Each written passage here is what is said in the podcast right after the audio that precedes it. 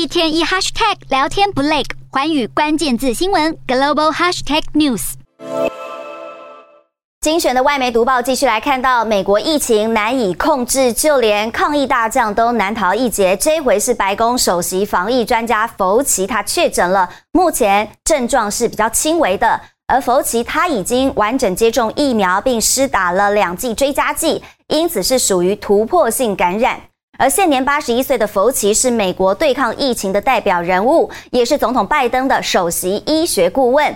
日前，美国国家卫生研究院发表声明指出，福奇将会自我隔离，并且在家继续办公。更强调，福奇最近并没有和拜登或其他政府高级官员有密切接触。